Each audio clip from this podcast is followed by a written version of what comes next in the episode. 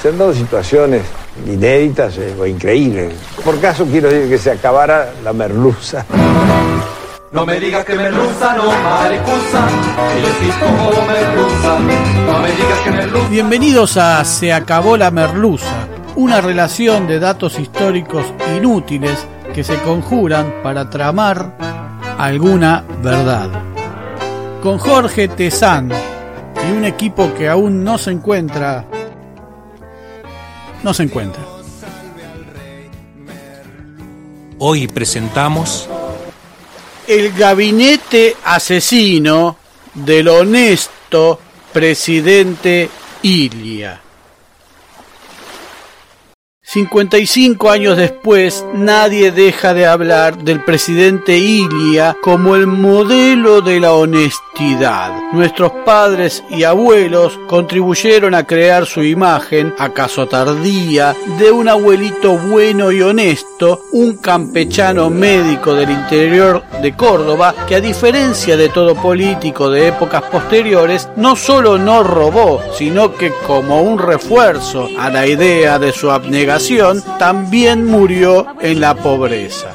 No dijeron lo mismo mientras era presidente y lo bajaron. Pero bueno, una imagen necesaria y antigrieta para una clase media que precisaba borrar la imagen de un peronismo benefactor y a su vez generarse un Perón sin todo aquello que en Perón les parecía vicioso y a la vez crear una figura cercana y amigable capaz de reemplazar a la del Estado cercano. Simpatía sí, pero ayuda no.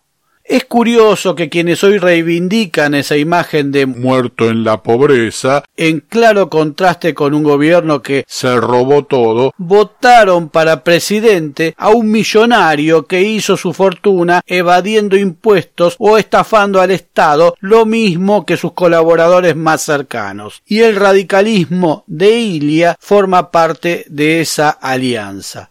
Peor aún, los mismos medios que hoy lo erigen como la imagen de la honradez seguramente representan a los mismos intereses que contribuyeron a su caída en 1966. Pero ¿Era Ilia realmente así o exageraba una pose que servía para establecer un relato de su gobierno que permitía que por debajo se llevaran a cabo las peores tropelías o al menos no hubiera un cambio real? Nuestros compatriotas no parecen haber cambiado tanto en 50 años y tal vez entonces, como hoy, hayan preferido al más abyecto asesino a cambio de tener la sensación de que no roba. Por entonces, en el gobierno de Ilia, la imagen de honradez Tal vez procuraba instalar la sensación de que se podía ser popular sin peronismo, al mismo tiempo que le hacía ver a la clase media, entonces desconfiada de los gobiernos democráticos, que la democracia al menos no les costaba dinero. Desde la llamada Revolución Libertadora y hasta la tercera presidencia de Perón hay un evidente acuerdo, entendimiento, vínculo, relación, lo que sea, llámenlo como quieran, entre las Fuerzas Armadas y la Unión Cívica Radical, mayormente mantenido pese a las internas y vaivenes de las instituciones castrenses de aquella época y de la propia UCR. La segunda era supervisada por la primera, que así le garantizaba una sobrevida. El partido que en los albores del siglo XX representaba al pueblo había perdido todo su caudal electoral en manos del peronismo y precisaba reinventarse de alguna manera. De lo contrario, sus días estaban contados. Apelaron entonces a una alianza muy parecida a la de hoy con Cambiemos, es decir, con los sectores más conservadores y reaccionarios del país que eran encarnados en los militares, los factores de poder, algunas empresas, etc. Los radicales apoyaron y lo manifestaron en la calle el intento de golpe contra Perón en el que se ejecutó el sangriento bombardeo a la Plaza de Mayo. Como si nada, el partido de Alfonsín marchó días después del crimen con banderas que decían viva la Marina que había bombardeado y matado a más de 300 personas. La tenés adentro. Una vez consumado el golpe de 1955, los radicales integraron, fueron parte de esa parodia legislativa que tras cada golpe reemplazaba al Congreso de la Nación en la elaboración de las leyes y que funcionaba en el mismo edificio, integrando ya no a los legisladores salidos de la decisión popular, sino aquella nómina de parias de la política, siempre tildados como merecedores de un reconocimiento que casi nunca lograban en las urnas. Ahí solían estar Alicia Moró, Nicolás Repeto, Oscar Allende, Julio Argentino Noble, hermano del fundador de Clarín, Américo Gioldi, entre otros, con el aval de sus propios partidos. Dieron vía libre para una aberración institucional al acordar presentarse a las primeras elecciones convocadas por una dictadura fuera de toda vigencia democrática, sin significar el fin de esa dictadura, para convocar a una asamblea constituyente que sin participación del peronismo, ni ser llamada por las instituciones de la democracia, pudiera derogar la constitución de 1949 de la que solo quedaron algunas cínicas pinceladas en el famoso artículo 14 bis. Que quede claro, sin la ayuda del radicalismo y de otros partidos menores, la constitución del 49 no hubiera sido derogada y nos regiría hoy. Y que quede aún más claro, a la UCR la vimos presentarse a una elección antidemocrática. Luego vino Frondizi. Los sesenta marchaban y la imagen de un adusto señor de uniforme a cargo del Poder Ejecutivo le parecía al Departamento de Estado muy similar a la de Perón y contrastaba enormemente con la época y con la alegre juventud de los Kennedy. ¿Qué mejor entonces que poner a un civil para que hiciera los deberes, salvo que alguna facción del ejército interpretara que sacó los pies del plato? Por eso, Frondizi, que como Kennedy en la Casa Blanca se sacaba fotos en la Casa Rosada con su mujer y sus hijos en divertidas escenas cotidianas, quedó en el camino. Nos llamaba la atención en sus últimos años la adhesión de don Arturo a los carapintadas y a las Fuerzas Armadas. Tal vez no era producto de la senilidad. Pero vino Ilia, el pueblerino médico cordobés, que no era cordobés, sino de Pergamino, que había estudiado en Buenos Aires y La Plata, y que por lo tanto no habrá sido tan pajuerano como lo mentaban, ni una especie de alien perdido en la gran ciudad. Tras la noche de la dictadura recurrente, ¿Qué figuras elige un estadista para integrar un gobierno? Aquellas capaces de prodigar institucionalidad al país, de restaurar derechos, caras nuevas con vocación de docencia democrática en un país no habituado a esta práctica, o las que tienen las manos manchadas de sangre de las mismas dictaduras de cuya pesadilla nos veníamos despertando. ¿A quién pondrías vos? El viejo Ilia eligió o le eligieron mal.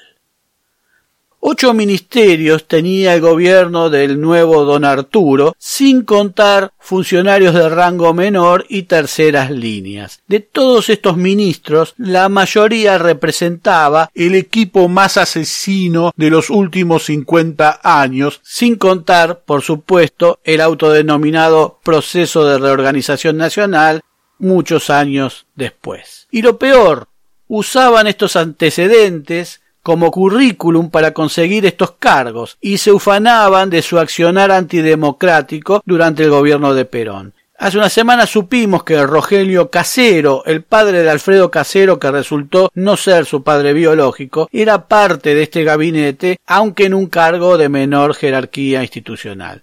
Repasemos quiénes eran los ministros de una tortuga que era tal no por lenta, sino por la protección que su caparazón logró hasta hoy. Ministro de Educación, Carlos Alconada Aramburu.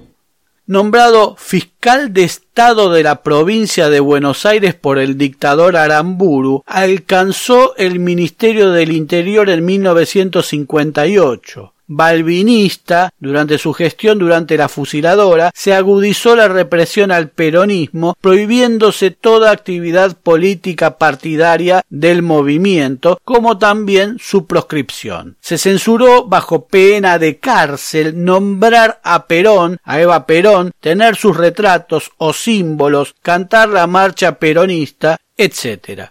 Sobre los fusilamientos de José León Suárez, denunciados luego por Rodolfo Walsh en su libro Operación Masacre, opinó que fueron penas de muerte legales aplicadas por el delito de insubordinación militar hecho probado como falso por el propio escritor en su reconocida obra y que Alconada sostenía aún durante los ochenta. Al regreso de la democracia en 1983, no otro que Raúl Alfonsín lo designó en el mismo cargo de ministro de Educación. Uno de los hijos de Alconada Aramburu, también llamado Carlos, se casó con Ana María Alfonsín Barreneche, hija del padre de la democracia, por lo que Alconada Jr. era una especie de yerno de la democracia. Tuvieron cinco hijos y una de esas hijas, Ángeles María Alconada Alfonsín, se suicidó de un disparo el 12 de abril de 2019 en su departamento de la Recoleta a sus 38 años. También Alconada Aramburu fue tío de Hugo Alconada Mon, abogado y actual prosecretario de redacción del diario La Nación. Ministro de Relaciones Exteriores y Culto, Miguel Ángel Zavala Ortiz. Un verdadero criminal del radicalismo, fue uno de los pioneros golpistas al participar de una fallida asonada contra el gobierno constitucional de Perón del 28 de septiembre de 1951, encabezada por el general Benjamín Menéndez, tío de Luciano Benjamín Menéndez, ex general condenado a prisión perpetua por sus crímenes de lesa humanidad, y de Mario Benjamín Menéndez, quien fuera gobernador militar de las Malvinas durante el conflicto con el Reino Unido. El alzamiento duró unas pocas horas y Menéndez fue condenado a 15 años de cárcel. Zavala Ortiz fue exonerado de la Cámara de Diputados por ese hecho, junto con otros diputados cómplices. Tiempo después, en 1955, Zavala Ortiz participó del trágico bombardeo a la Plaza de Mayo. En un principio integró los comandos civiles que tomarían radios para difundir proclamas, pero inexplicablemente terminó tripulando un avión que, tras descargar las últimas bombas, huyó hacia el Uruguay, donde se exiliaron los conjurados y él también.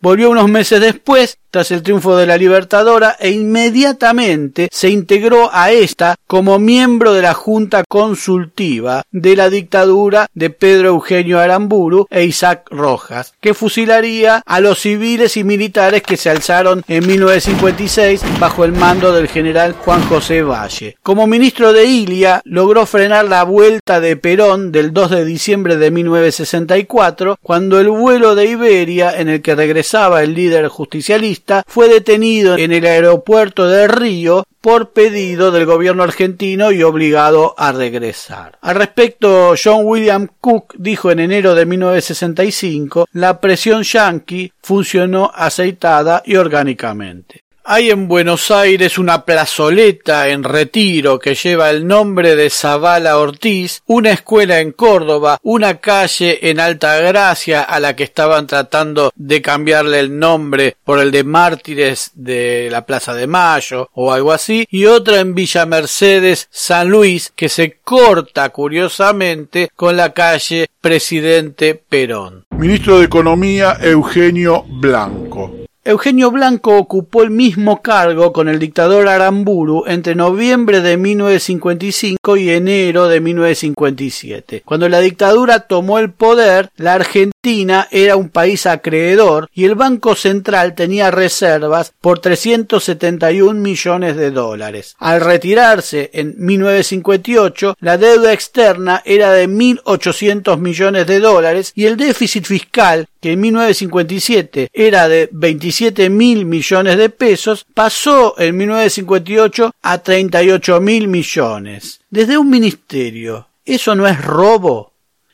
Blanco murió en ejercicio de su función durante el gobierno de Ilia y fue sucedido por Juan Carlos Pugliese, quien muchos años después, en el mismo cargo, pronunciara la frase Les hablé con el corazón y me respondieron con el bolsillo. Ministro de Asistencia Social y Salud Pública, doctor Arturo Oñatibia. Destacado médico, destacado, promovió una ley de medicamentos genéricos revolucionaria que enemistó al gobierno con los laboratorios para nada inocentes de su derrocamiento. Investigó males endémicos del norte como el bocio. Tuvo un innecesario desliz. Fue gobernador de facto de la provincia de Salta durante la Libertadora. Hay un hospital en Salta y otro en Rafael Calzada, provincia de Buenos Aires, que inmerecidamente llevan su nombre para los que se ofenden de que algo se llame Kirchner.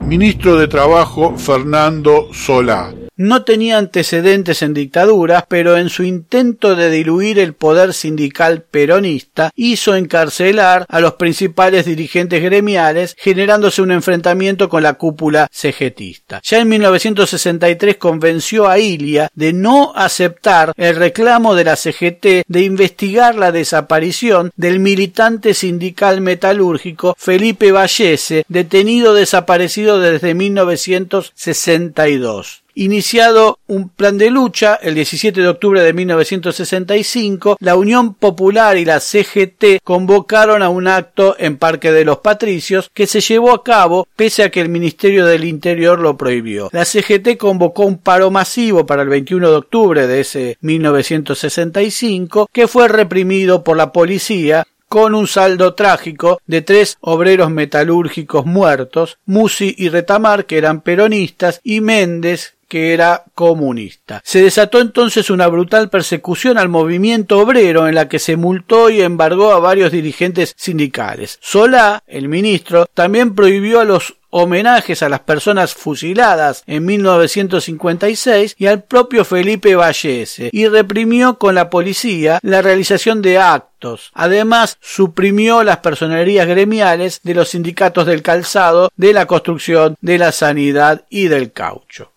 Ministro del Interior, Juan Palmero.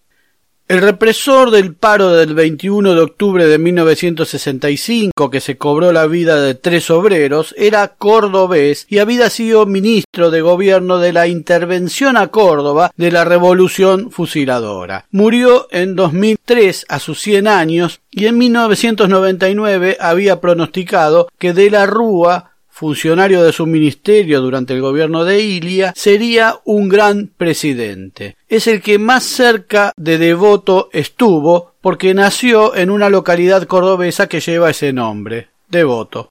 Otros funcionarios. Embajador en el Reino Unido, Adolfo Vicky.